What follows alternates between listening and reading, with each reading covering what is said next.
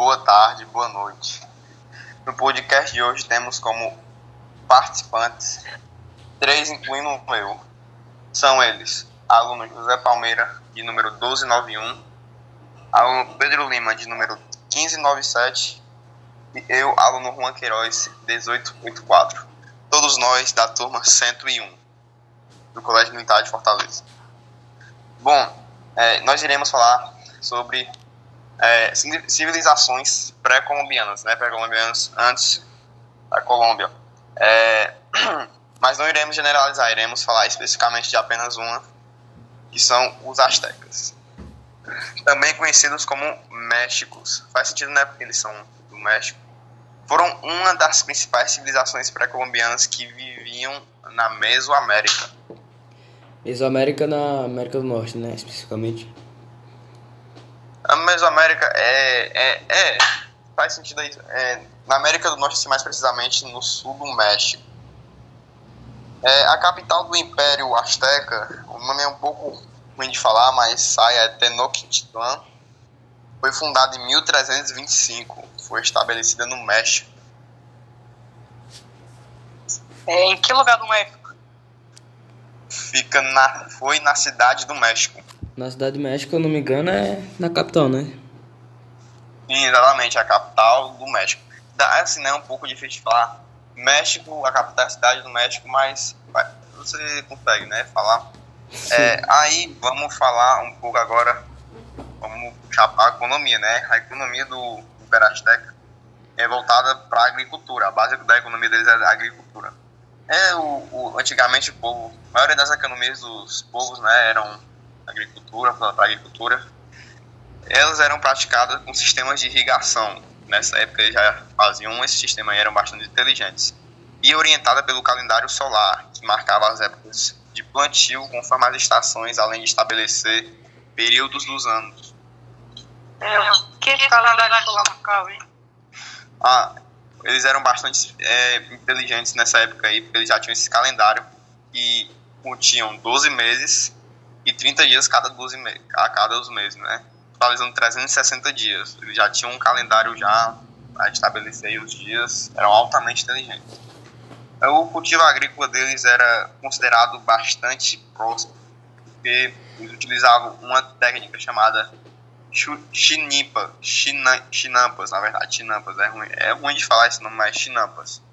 Essa técnica que eles utilizavam, eles desenvolviam ilhas artificiais nos canais do lago Texcoco, utilizando um material orgânico do fundo do lago. Ou seja, eles tiravam o material do fundo do lago e faziam essas ilhas artificiais. As, as plantações eram no meio da, das, dos lagos, né? Desse lago aí, especificamente, é. o lago Texcoco. A é. partir desse, dessas ilhas artificiais, eles plantavam milho, algodão, feijão, pimenta, tomate, goiabas e etc, né? Eles também praticavam o comércio com, é, o comércio com diários nas grandes cidades. A produção também artesanal era uma atividade econômica bastante importante.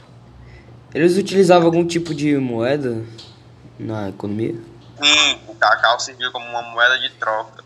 Mas também era comum as pessoas realizarem troca de alimentos, artesanatos, animais e ervas medicinais. Mas aí agora, e aí, meu amigo José, o que você trouxe aí pra gente? Bom, eu vou falar agora sobre a religião, os astecas. Os astecas, eles possuíam uma religião politeísta. Você sabe o que é uma religião politeísta? Politeísta é quando creem em vários deuses, é esse, correto? É, quando o povo ele acredita em vários deuses. Bom, e essa religião, ela absorveu juntamente com outras religiões elementos de outras culturas mesoamericanas. Um exemplo dessa influência cultural era o Quetzalcoatl, o deus do aprendizado, que era conhecido pelos maias como Kukulkan. Para os astecas, Tezcatlipoca era o deus mais poderoso. Outros deuses importantes eram Tlaloc, que ele representava a água e a felicidade, e o Huitzilopochtli, que era o deus da guerra e responsável por guiar os astecas até Tenochtitlan. Na religião asteca, o sacrifício ele era uma coisa muito importante, e, e esses os sacrifícios que eles faziam, é, eles eram necessários para poder manter os deuses satisfeitos e o sol brilhando. Mas, é, como, Como é que era feito esse sacrifício? Como é que eles reali- realizaram? Bom, esses sacrifícios ele- eles eram feitos a partir da retirada do coração humano.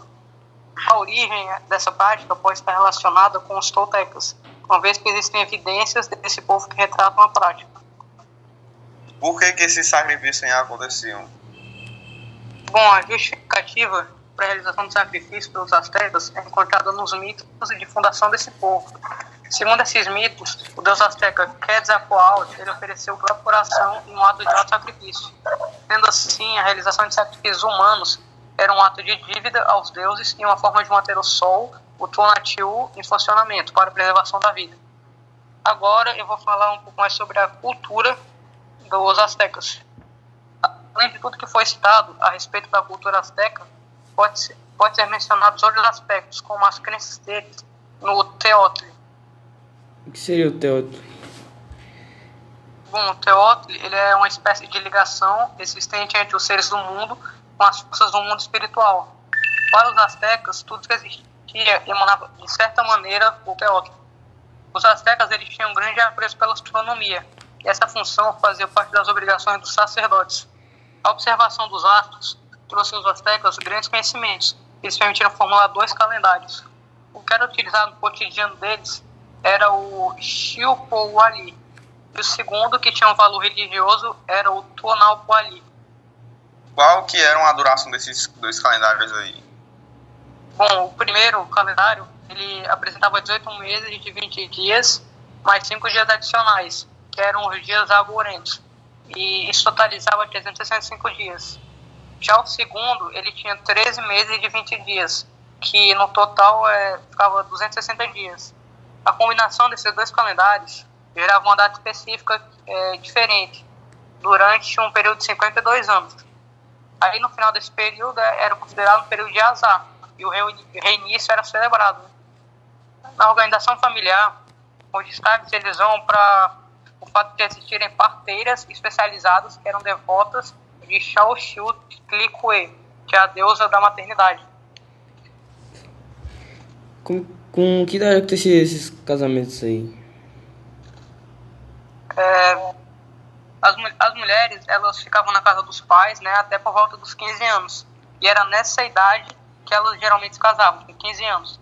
Enquanto que os homens eles se casavam por volta dos 20.